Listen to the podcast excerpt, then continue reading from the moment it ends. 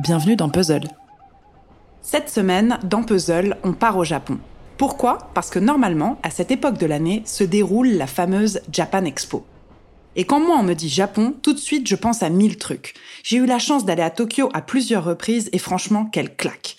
Vibrante de vie et en même temps pleine de grâce, je me souviens avoir été déstabilisée par autant de paradoxes. Du coup, je vous ai concocté une liste de podcasts qui racontent cette culture passionnante. Bienvenue au Japon. Merci.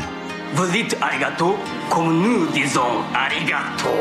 Qu'est-ce que vous connaissez en japonais comme autre mot? Il me semble que la différence entre les Français et les Japonais, c'est que les Français ont tendance à croire que l'homme est né foncièrement mauvais, alors que nous, les Japonais, nous croyons au contraire que l'homme est né foncièrement bon et nous lui faisons confiance.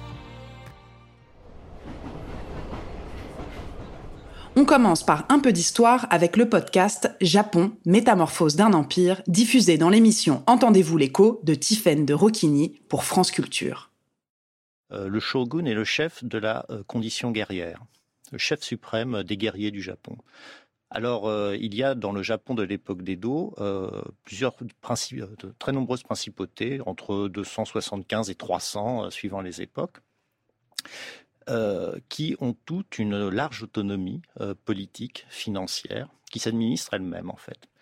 Et au-dessus de toute cette principauté, le shogun est l'autorité suprême absolue. En quatre épisodes d'une heure, on en apprend beaucoup sur les codes de cette société qui tend à la modernité tout en gardant un socle de valeurs ancestrales. Et ensuite, j'ai écouté le podcast So, So, So, So du magazine Society en partenariat avec le site Vivre le Japon. La première saison se concentre sur Tokyo. Un épisode, un quartier. Des analyses, des reportages et des entretiens très cool avec des invités stylés comme François Simon ou Kaori Ito. À Koenji, les deux vieux shotengai qui longent la voie de chemin de fer se sont petit à petit adaptés aux nouvelles générations d'artistes et de branchés qui s'installent depuis plus de 30 ans dans ce quartier aux immeubles bas mais aux humeurs profondes. À Tokyo, il y a d'autres fleurs urbaines à admirer que celles des cerisiers. La série est en cours de diffusion à écouter cet été en voyage ou au frais dans votre appart. Ensuite, j'ai découvert le podcast Gaijin San. Gaijin, ça veut dire personne de l'extérieur. Le concept de ces trois Gaijin est de nous faire découvrir la vie quotidienne au Japon. Ils nous racontent comment ils s'adaptent à cette culture et à toutes leurs découvertes. Dimanche dernier, je suis allé faire un tour euh, dans l'ouest de Tokyo.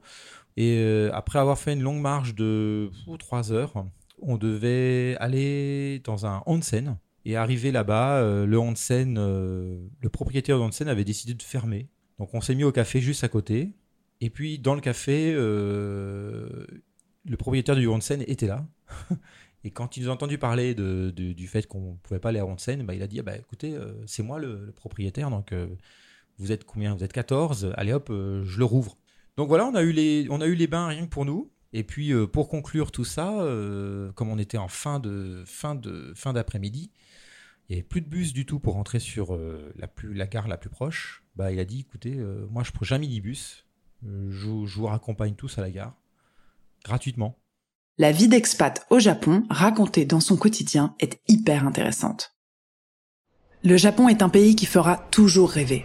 Retrouvez les liens des podcasts dont je vous ai parlé dans la description de cet épisode et demain, on continue à explorer cette attraction incroyable avec Julien Bordier qui nous parlera de l'influence du Japon sur nos rappeurs. Bonne journée